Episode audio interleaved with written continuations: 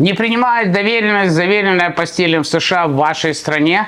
Как с этим бороться, что делать, как изменить ситуацию и почему она вообще возникает. На все эти вопросы мы ответим в этом видео. Оставайтесь с нами, подписывайтесь на канал и ставьте нам лайк. С вами Вадим Печерский, публичный нотариус штата Калифорния и генеральный директор нотариальной компании Rush In Documentation Center. Итак, мы классифицировали несколько основных моментов, почему отказывают в апостиле. Видео, возможно, похожим титулом выходило, но мы постоянно обновляем информацию и делимся ей, потому что причины, к сожалению, меняются. И вот с этим мы боремся ежедневно в трех локациях на протяжении 29 лет и продолжаем. И вот успехами и проблемами делимся с вами. Первая, самая основная распространенная причина, почему доверенность, заверенная апостилем, не принимают в вашей стране, это некомпетентность. Некомпетентность чиновника, агента, сотрудника определенной организации, который не хочет принимать апостиль, потому что он 20 лет в этом бизнесе, и он всегда принимал доверенности, заверенные посольством, консульством. Что же делать в этом случае? Ну, во-первых, что такое апостиль, наверное, те, кто смотрит это видео, знают, но на всякий случай. Это международный сертификат, который легализует ваш документ для предоставления в другой стране при условии, что страна выдачи документа и страна принятия документа подписали Гаагскую конвенцию.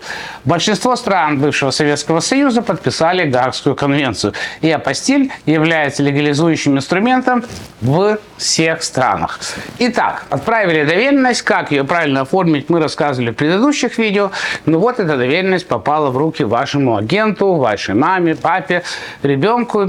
И он, пользуясь этим инструментом, пытается пытается выполнить определенный функционал приходят в организацию, и говорят, нет, мы апостиль не принимаем. Почему? Да потому что у вас нотариусы это не юристы, они всего лишь заверяют подпись, а не юридические полномочия, изложенные в документе. Что делать в этом случае? Первое, самое главное правило. В этом случае, кроме ликвидации безграмотности, очень важно попросить письменный отказ. Дайте письменный отказ, на каком основании, на основании чего документ не принимается. И вы будете удивлены, но очень часто вам не дают письменный письменный отказ. Почему не дают письменный отказ? Потому что как только мы получаем письменный отказ в приеме документов, наш юрист, практикующий, скажем, российское, украинское, белорусское, казахское законодательство, тоже подает на них в суд. Он сначала делает жалобу, в администрацию учреждения. Если решение в пользу нашего клиента с аргументами приведенными было не принято, следующая подача это в суд, и потом эта организация возмещает обычно юридические расходы, которые были потрачены на то, чтобы справедливость восторжествовала.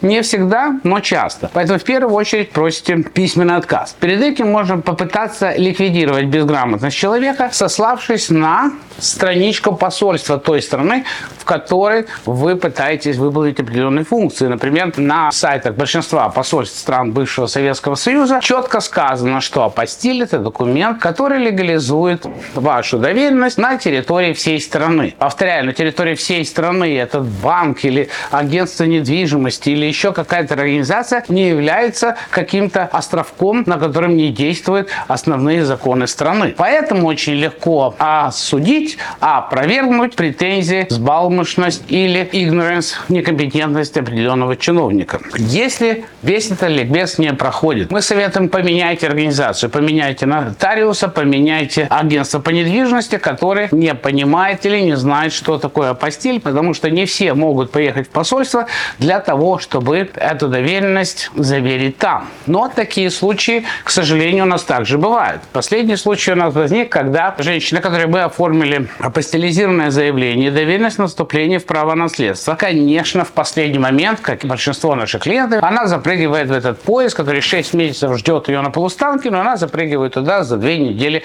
до истечения шестимесячного срока, когда можно на автомате войти в права наследника. Ну, естественно, остается неделя от момента, как документ прибыл на территорию России до окончания шестимесячного срока. Вот ей начинают говорить, что документ с апостилем они не принимают, письменный отказ они не дают, и поменять судебную инстанцию невозможно. Да, в этом случае мы садимся на телефон, телефоны, договариваемся быстро, что наш клиент приезжает в одно из ближайших консульств, где ей заверяют доверенность и заявление о постелем, и мы с курьером отправляем это в Россию, чтобы успеть к этому сроку. Успели, слава богу. Но, как говорится, справедливость в данном случае не восторжествовала. Какие следующие технические могут быть моменты, по чему доверенность не принимается? Давайте возьмем на примере в основном банков. Банки не принимают доверенность, потому что вы, прежде чем разместить заказ на оформление доверенности, не ознакомились с инструкциями конкретного банка. Некоторые банки просят, чтобы у вас была не генеральная доверенность, где там где-то там в уголке на коленке кто-то дописал, что это вы можете продавать, дарить и так далее. Все. И где бы это ни заключалось, в чем бы это ни находилось или наоборот. И там также указано, что вы можете выполнять какие-то банковские действия. Так вот, эта доверенность может быть не принята, во-первых, потому что это не соответствует требованиям банка. Банк может требовать не генеральную доверенность, а то, что называется специальная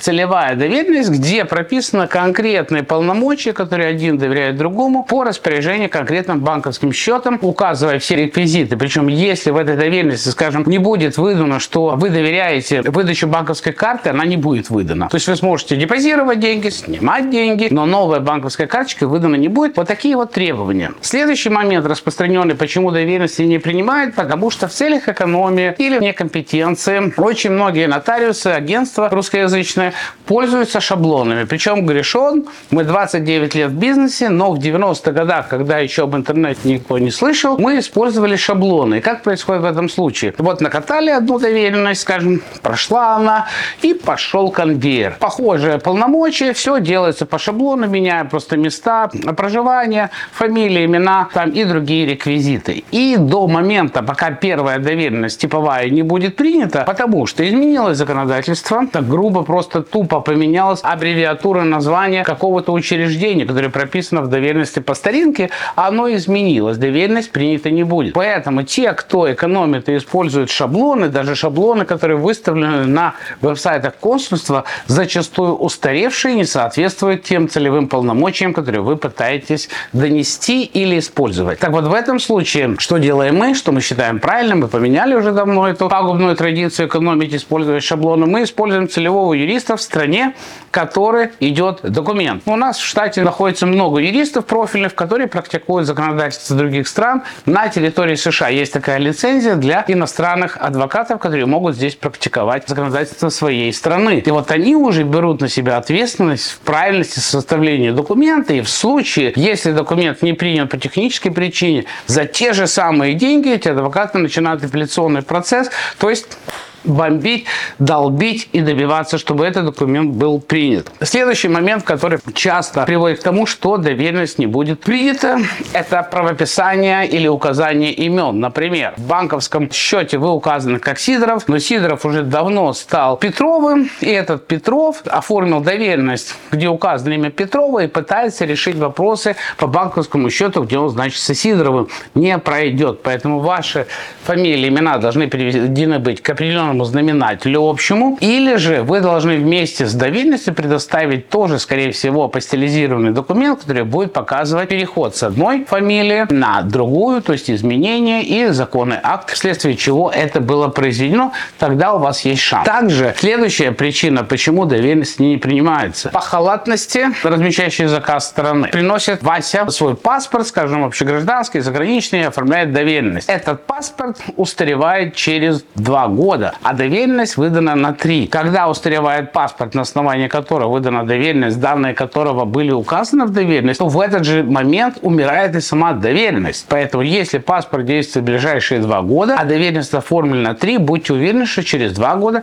полномочия этой доверенности ушли вместе с этим паспортом. Это так просто. Вот надеемся, что вот эти общие моменты, почему не принимают доверенность, помогут вам избежать дорогостоящих, дорогостоящих ошибок. Ну и, конечно, стоит заметить, что также ошибки нотариусов. Например, в сертификате нотариальном неправильно прописано имя, секретарь штата, который поставил апостиль, это дело не заметил, документ выдан, но он ушел, когда в страну предназначения, там человек видит, что фамилия написана тупо неправильно, она может быть правильно переведена на целевой язык, но на английском она написана неправильно. Тоже могут отказать, конечно, в этом вина агентства, нотариус, который это сделал. Ну, очень часто нотариусы говорят, ну вот я взял с вас 15 долларов за нотаризацию, вот я вам эти 15 долларов верну или перебью нотаризацию. Неправильно, несправедливо, нечестно, потому что вы потратили деньги больше, чем на нотаризацию, на постель, на отправку документов туда, отправку документов обратно. То есть эти вопросы уже находятся не только в правовой, юридической, но и в этической зоне, как кто решает проблемы. Вот на эти все вещи нужно обратить внимание. А главное еще одна вещь, которую я хочу обратить ваше внимание. Забудьте о таком отношении. Я плачу деньги, вы проверяете. Да нет, ребят, вы проверяете. Это в конце концов ваш документ. Вы когда контракт на покупку машины подписываете, вы что, хотите, чтобы продающая сторона соблюла все ваши интересы, не допускаете права на ошибку? Право на ошибки есть у всех, кто что-либо делает. Как это исправляется, это уже второй момент. Так, чтобы избежать эту ошибку, помимо нотариуса, который составляет, или адвоката составляет документ по факту составления, например, у нас обязательная процедура, то клиент, а также мы отправляем эту доверенность или полномочному представителю, или адвокату в той стране, или нотариуса на проверку согласования. И это включает в себя проверку и согласование всех юридических моментов, а также просто обычно банальных данных, как данные паспорта, фамилия, имя, правописание. Все эти вопросы находятся в вашей зоне ответственности. Тот, кто это оформляет, может сделать ошибку, закидайте его тапочками. Но в конце концов проблема будет на вашей голове. Поэтому рекомендую все, что вы подписываете, обязательно вычитывать и проверять во избежание дальнейших проблем. Вот такая банальная концовочка. С вами был Вадим Печерский, команда Rush in Documentation Center.